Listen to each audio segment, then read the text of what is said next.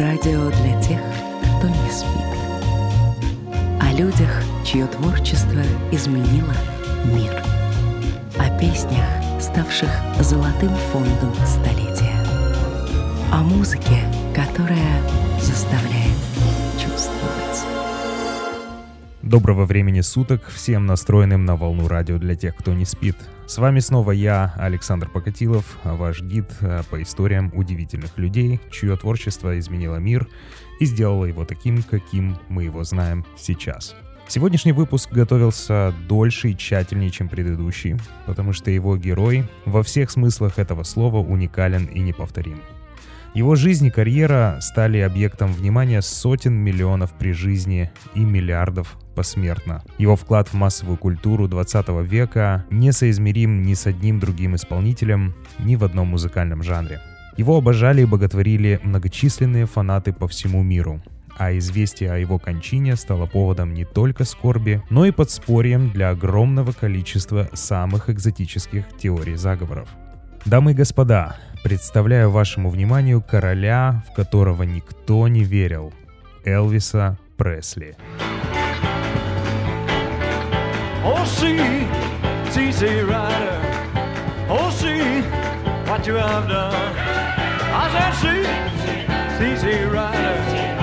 Oh, what you have done.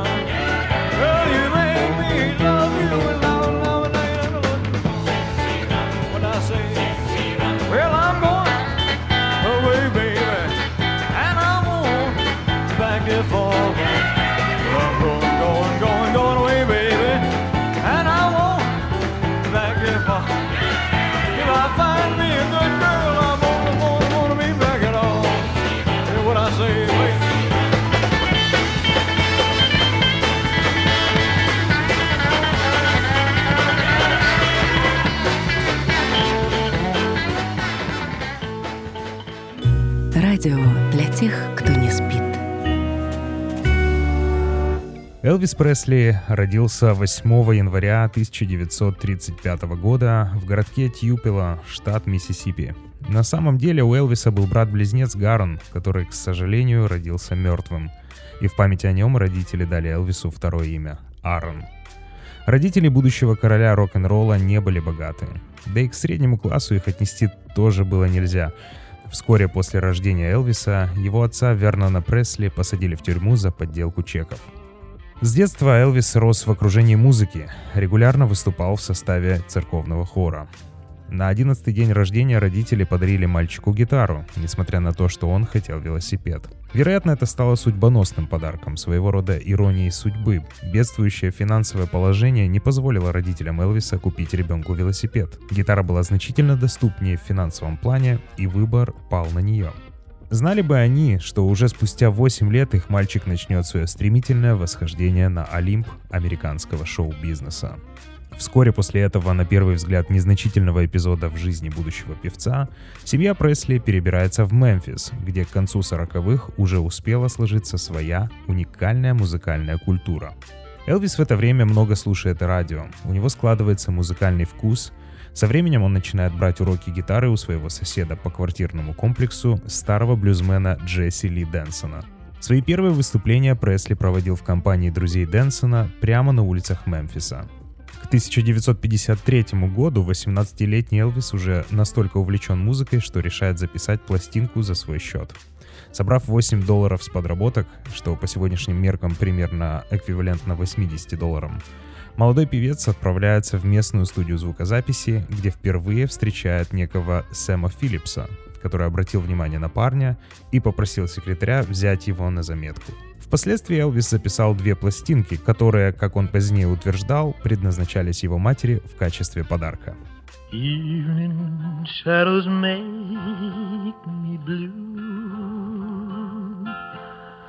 When each weary day is through.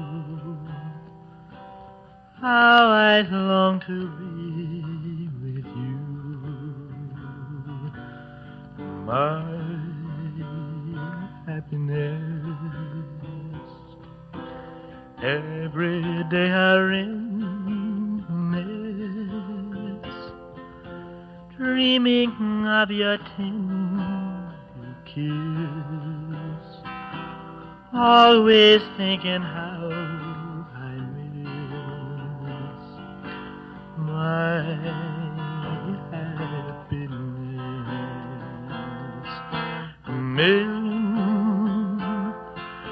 it seems have gone by since we shared our dreams but I'll hold you again.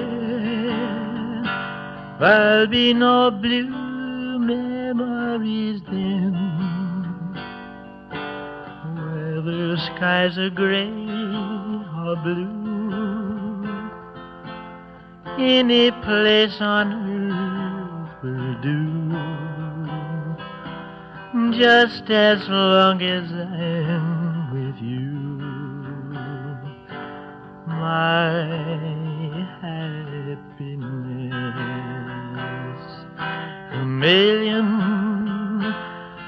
years it seems have gone by since we shared our dreams, but I'll hold you again.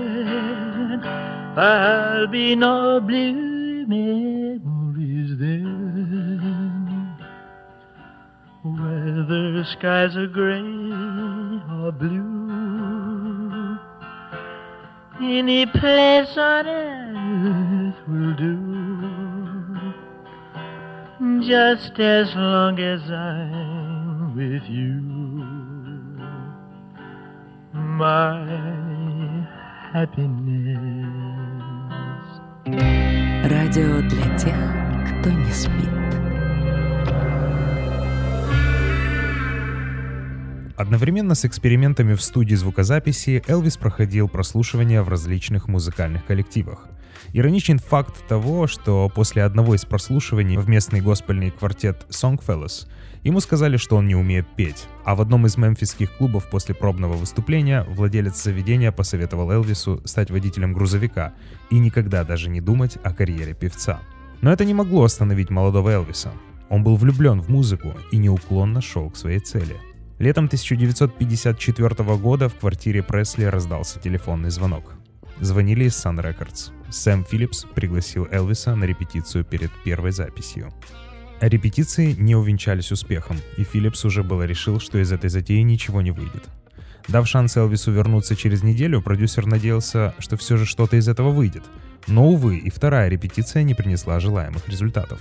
Отчаявшийся уже было Филлипс дал музыкантам перерыв, удалившись в аппаратную рубку студии.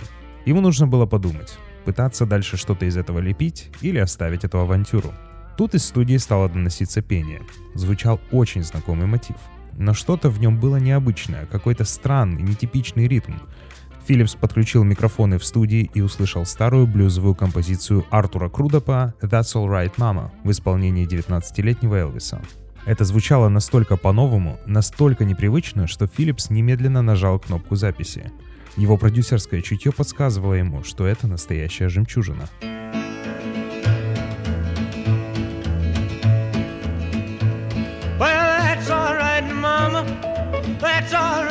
You. That's all right, Mama. Just any way you do that's all right. That's all right. That's all right, Mama. Any way you do. Well, Mama, she done told me. Papa done told me too. Son, that gal you fooling with, she ain't no good for you, but that's all right. That's all that's all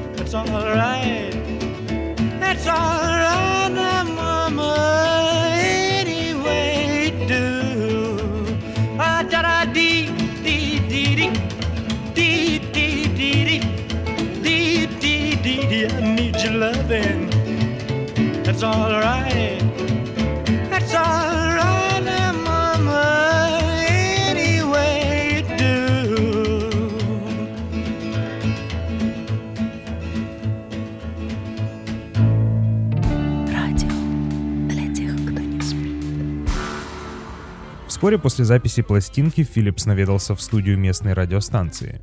Перепетая Элвисом старая блюзовая композиция, от оригинала которой остались лишь слова да мелодическая основа, настолько впечатлила диск Жакея, что он стал пускать ее в эфир по нескольку раз в день. Это пробудило немалый интерес публики к молодому исполнителю, и слушатели стали звонить на станцию, чтобы узнать побольше об этом новом голосе. Поначалу никто не мог поверить в то, что Элвис белый, и диск Жакею пришлось пригласить его в эфир и специально озвучить название школы, в которой тот учился, чтобы у слушателей отпали всякие сомнения. Дело в том, что в то время в штате Теннесси соблюдалась строгая сегрегация по расовому признаку, в том числе и в школах. Вскоре восходящую звезду Элвиса замечает человек, который впоследствии станет его тенью и серым кардиналом.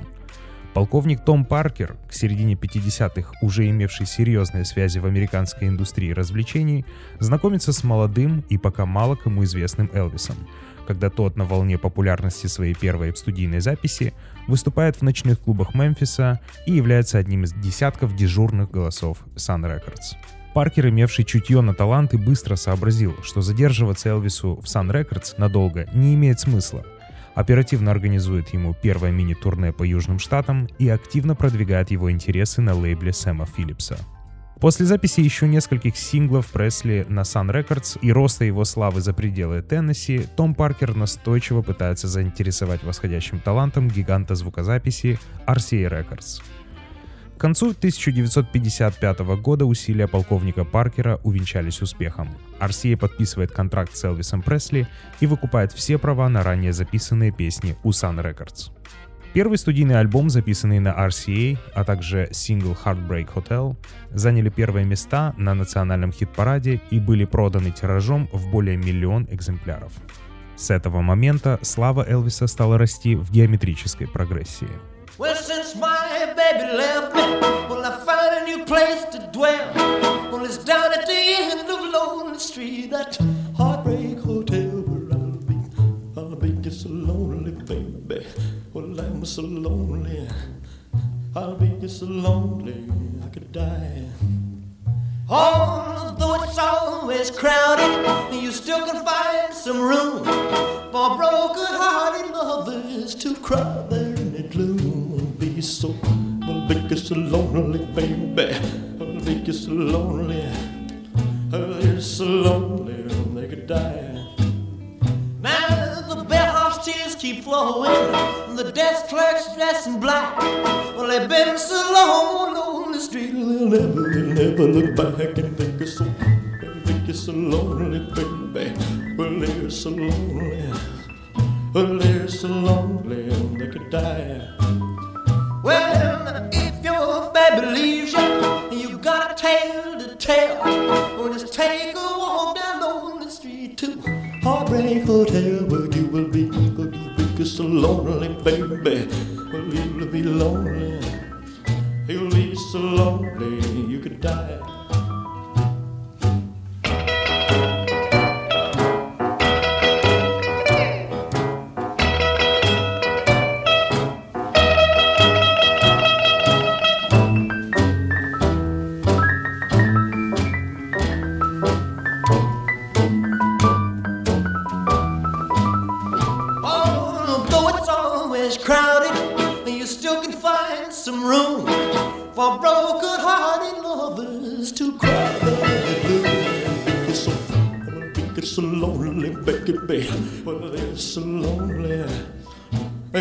So lonely they could die.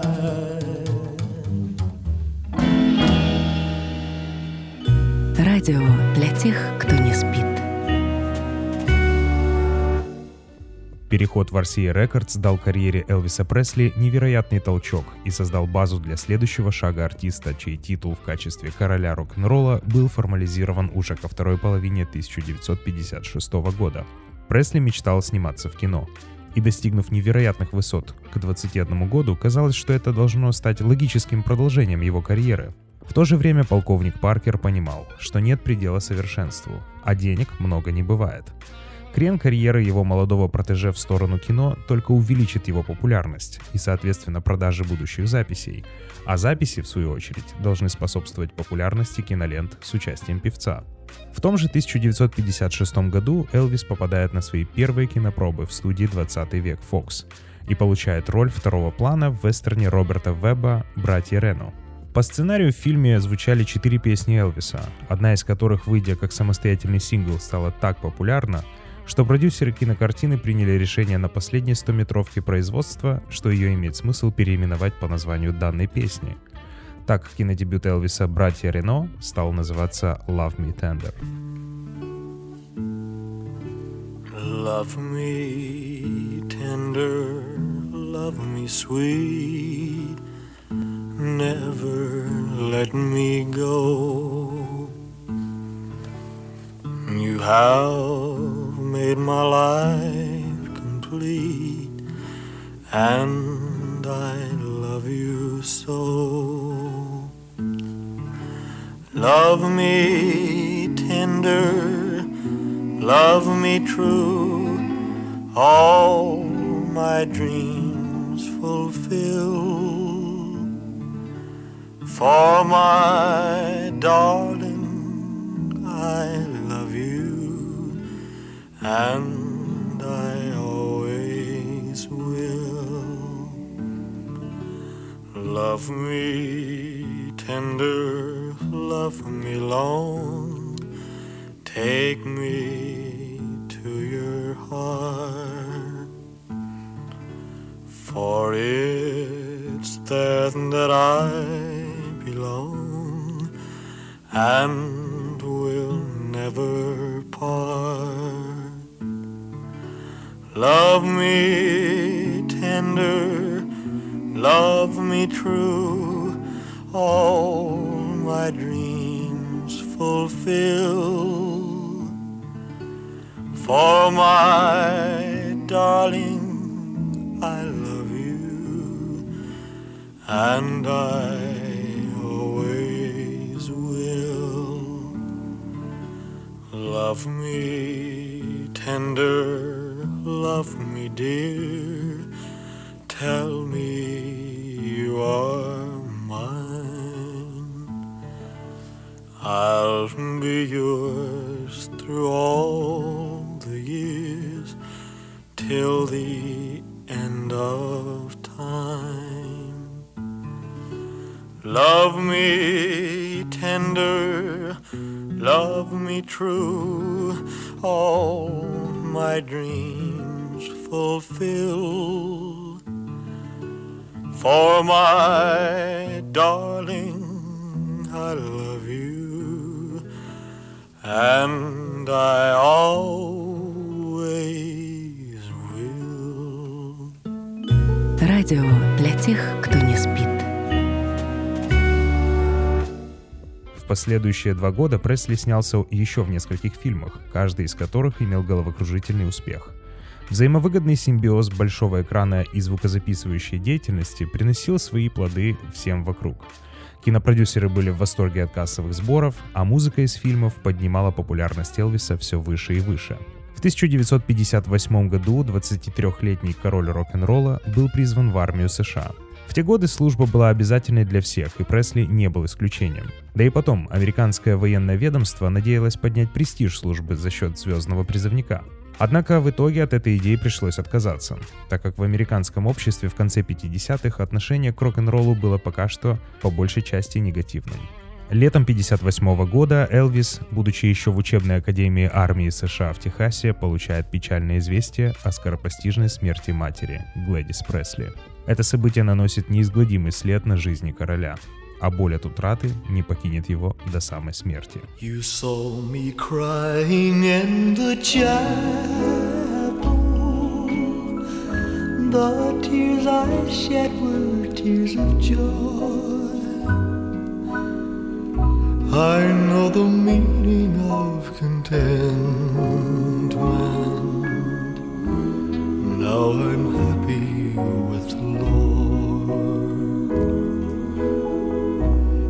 Just a plain and simple chapel where humble people go to pray. I pray the Lord that I'll grow stronger as I live from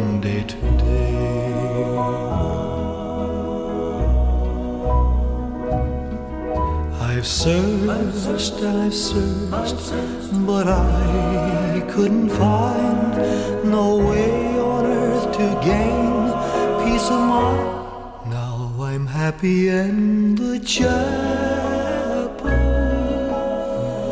where people are of one accord. Yes, we gather in the chapel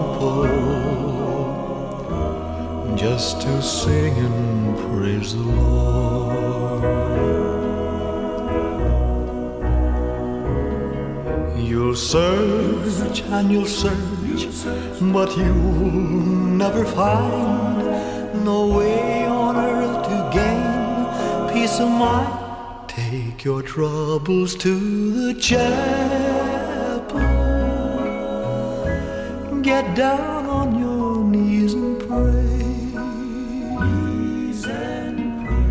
Then your burdens will be lighter, and you'll surely find the way. And you'll surely find the Радио для тех,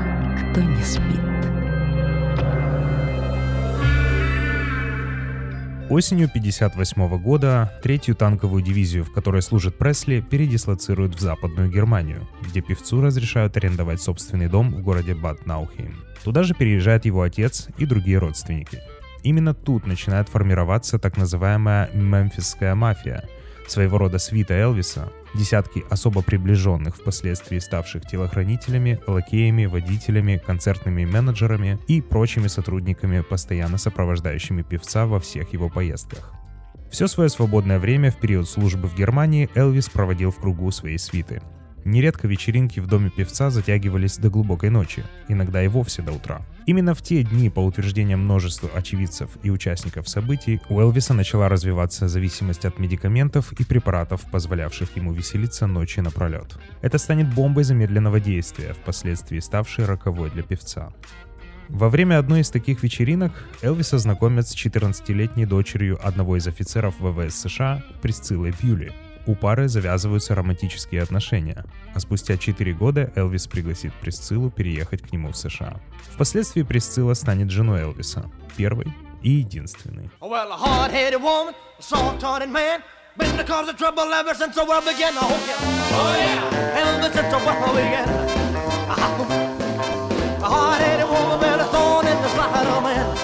oh. Oh, listen here to me. Uh, don't you let me catch you messing around that apple tree. I hope you ever since uh-huh. uh-huh. I was a begin. I wanted a woman with a soul.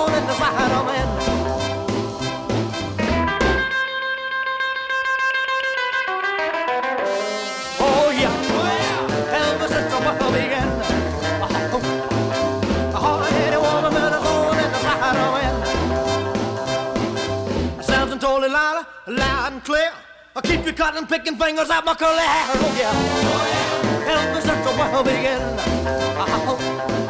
A hard-headed woman been a thorn in the side of man. Uh-huh. I heard about a king who was doing swell. Till he started playing with that evil Jezebel. Oh yeah, oh yeah. Ever the began. A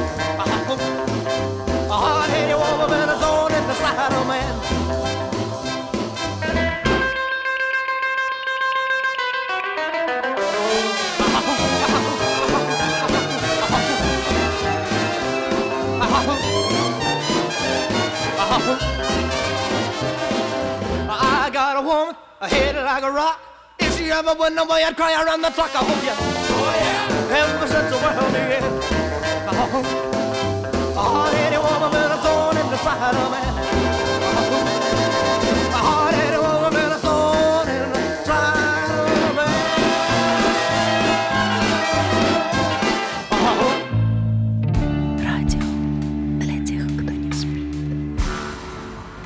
Начало 60-х Элвис встретил возвращением со службы в армии. Уже спустя две недели певец начал активную работу в звукозаписывающей студии RCA в Нэшвилле.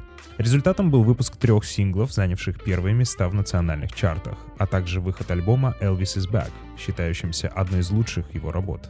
Несмотря на успехи новых пластинок своего подопечного, полковник Паркер планомерно смещал карьеру Элвиса в сторону кино. Опытный медиа-менеджер знал, что потенциал Элвиса на большом экране еще не до конца исчерпан, а ковать, как известно, следует пока горячо. В первой половине 60-х Элвис снимается в 15 фильмах. Одна кинокартина выходит за другой. Этот киноконвейер бесперебойно производит коммерчески успешные продукты. Америка без ума от очаровательного молодого певца, который к тому же еще и обладает какой-то неземной харизмой на большом экране. Саундтреки из фильмов, даже самые посредственные, расходились миллионными тиражами, а некоторые даже занимали первые строчки в национальных хит-парадах.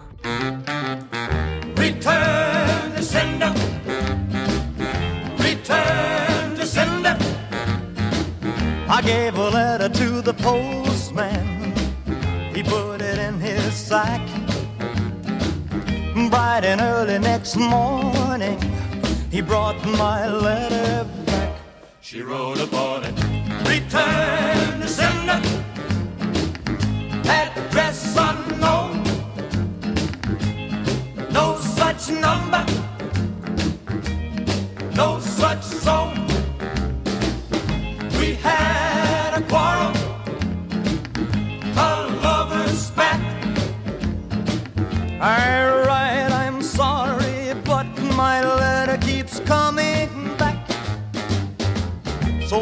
dropped it in the mailbox as in a special deed. Bright and early next morning, it came right back to me. She wrote upon it, return to sender, address unknown. No such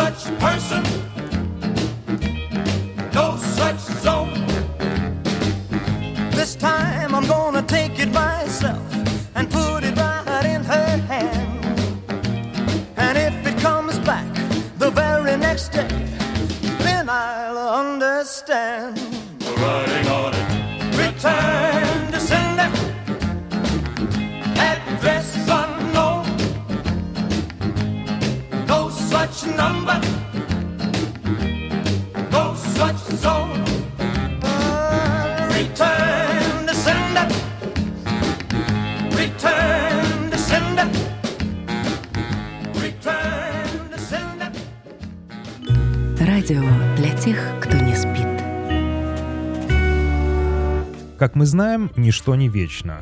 Конвейерность и однотипность кинокартин с участием Элвиса стала наскучивать аудитории ко второй половине 60-х, когда от фильма к фильму стала прослеживаться одна и та же сюжетная формула. Экзотическое место действия, романтическая завязка и исполнение 10, 12, а позже и вовсе 3-4 песен. Популярность саундтреков стала сходить на нет к концу 60-х, когда альбомы перестали подниматься выше 40 строчки хит-парадов. Последние картины, в которых снялся Пресли, и вовсе еле-еле покрывали расходы на производство. Предусмотрительный полковник Том Паркер к этому моменту уже приготовил очередной свой гениальный ход. Элвис Пресли должен был вернуться на большую сцену. И возвращение это должно быть без малого эпическим. В ноябре 1968 года Паркер заключает контракт с телеканалом NBC на запись рождественского телеконцерта Элвиса Пресли. Главное условие контракта – концертная программа не должна иметь ничего общего с мотивами кинофильмов и всем, чем Элвис до этого занимался. Даже образ Пресли в черном кожаном костюме с наполеоновским воротником должен был подчеркнуть то, что перед зрителем в первую очередь музыкант, а уже потом актер.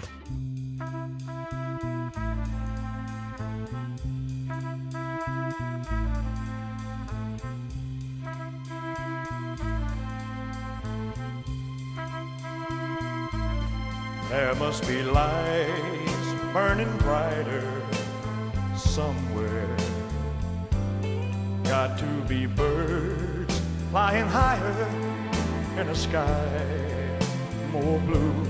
If I can dream of a better land where all my brothers walk hand in hand, tell me why,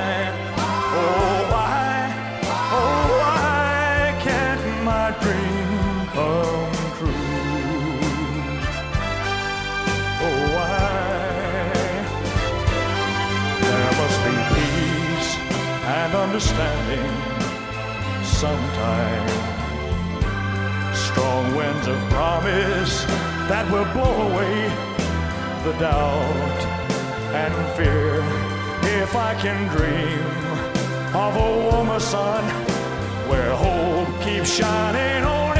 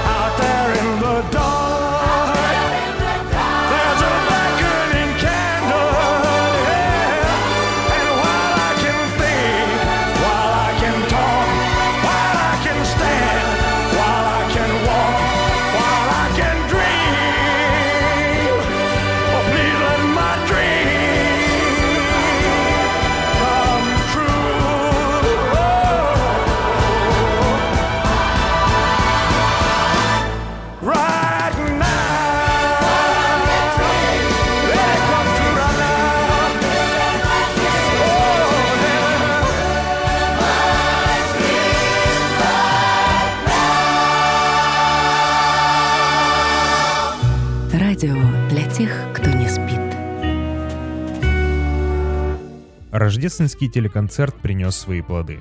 Помпезное возвращение короля рок-н-ролла на сцену не прошло незамеченным и подпитало интерес публики к новым записям Элвиса.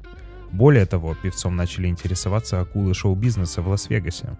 Неизменный менеджер певца Том Паркер подписывает в апреле 1969 года беспрецедентный договор с гостиницей Лас-Вегас Хилтон на сумму 500 тысяч долларов. В пересчете на современные деньги это порядка 3,5 миллионов. По условиям договора Элвис должен был дать 58 концертов за 4 недели, по два выхода на сцену в день без выходных. Нечеловеческий график работы требовал приема разного рода медикаментов для того, чтобы уснуть уже под утро, так как второй выход на сцену был в полночь, а также чтобы прийти в себя, когда Элвис просыпался уже под вечер следующего дня. Но Паркер как будто этого не замечал. Все, что его волновало, это восторженные отзывы критиков. Для него это было показателем успеха. Вскоре он заключил с гостиницей пятилетний контракт на два ежегодных сезона выступлений в феврале и в августе. Именно тогда и зародился уникальный и узнаваемый имидж короля рок-н-ролла. Тот самый, расшитый камнями белый комбинезон, огромная пряжка и солнечные очки в золотой оправе. Oh,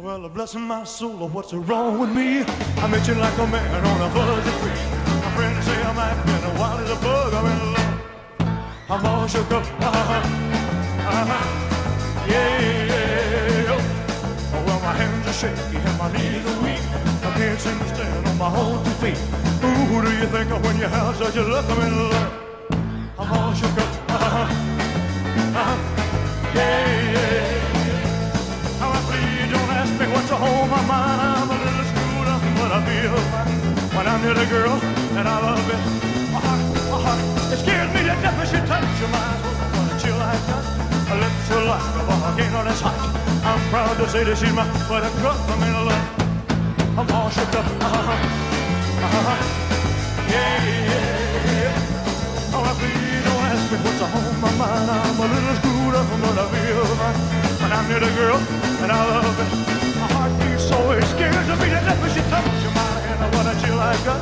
Are like a volcano that's hot. I'm proud to say that she's my buttercup. I'm in love.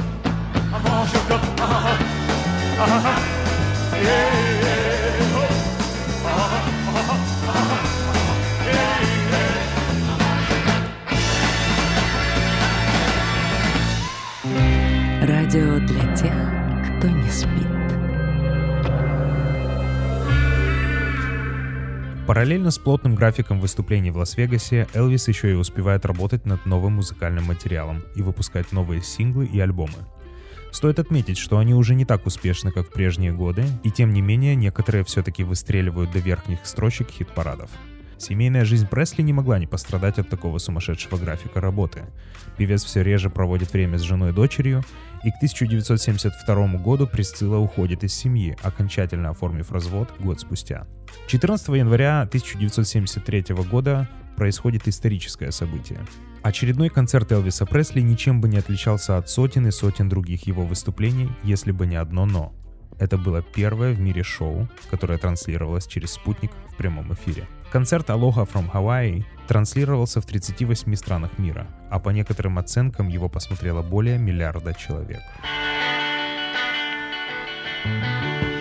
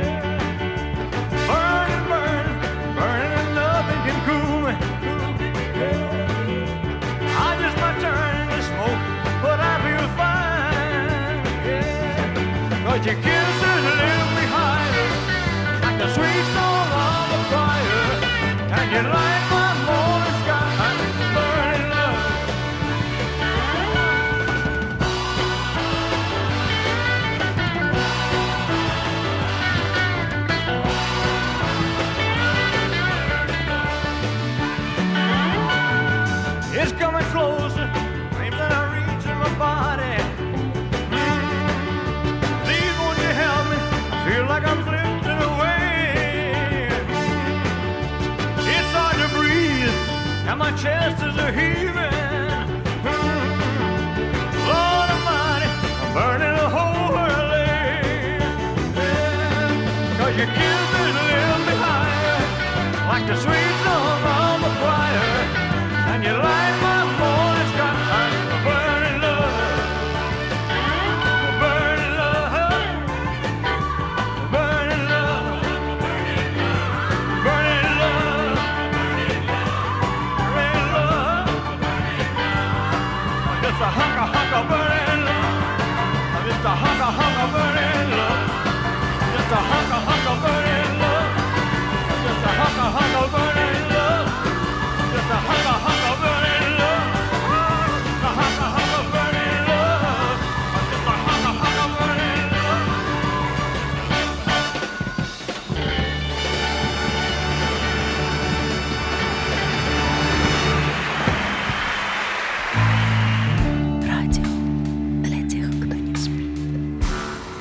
Всего несколько недель после знаменитого концерта Aloha from Hawaii Элвис Пресли уже был в Лас-Вегасе, где ему предстояло отыграть восьмой сезон в отеле «Хилтон».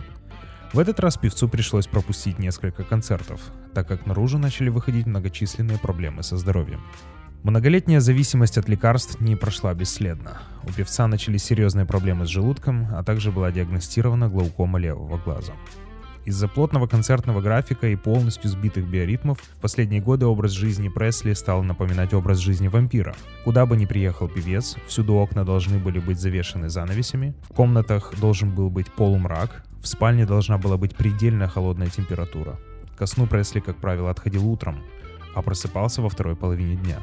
В октябре 73-го певец впервые подвергается госпитализации для очистки организма. Впоследствии это станет регулярной практикой до самой смерти певца. К февралю 76-го истощение Пресли доходит до такого уровня, что RCA Records уже вынуждена пригонять передвижную студию звукозаписи к поместью Грейсленд в Мемфисе, чтобы записывать новый материал для выходящих синглов и альбомов. Тем временем отношения между полковником Паркером и Пресли начинают напрягаться.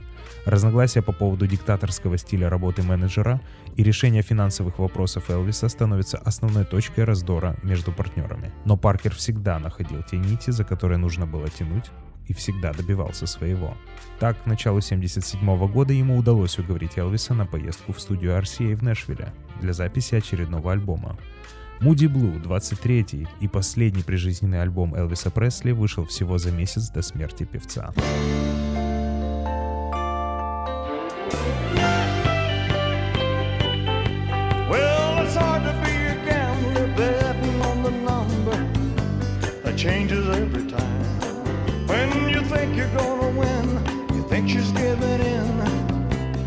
stranger's all you'll find. Yeah, it's hard to figure out what she's all about, but she's woman through and through. She's a complicated lady, so call her my baby,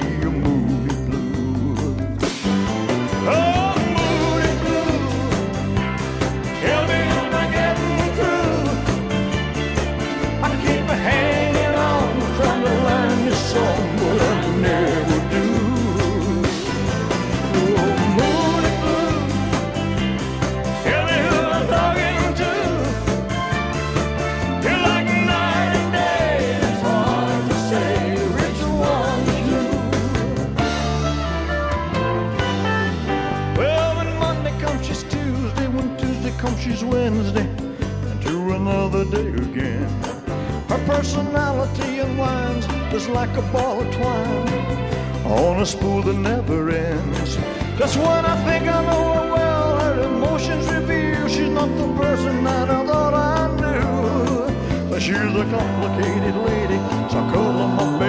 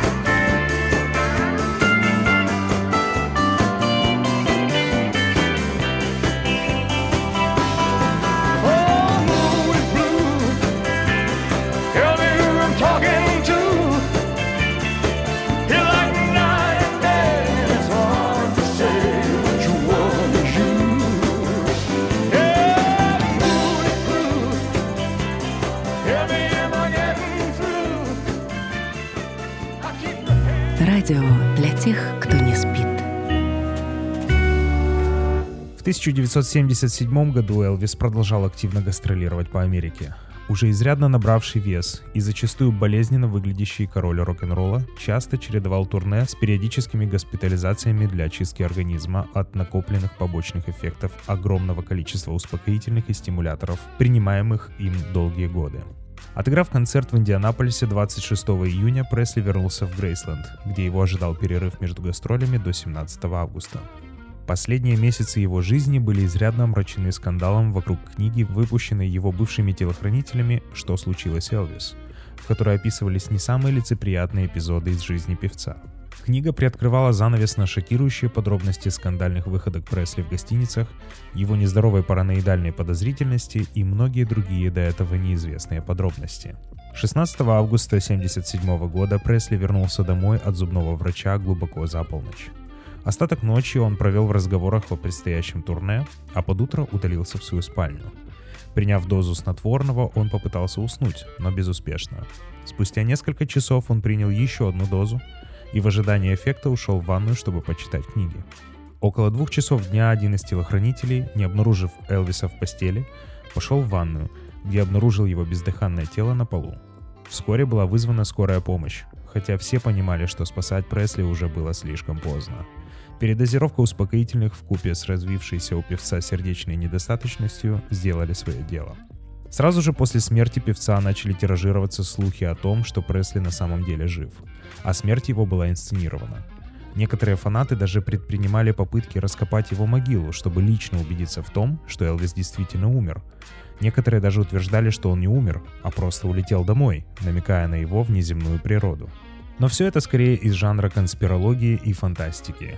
Король рок-н-ролла умер, оставив нам свою музыку, харизму и неизгладимый оттиск своего неповторимого образа в сознании людей.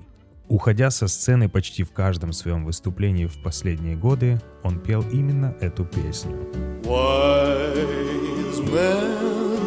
Say only fools rush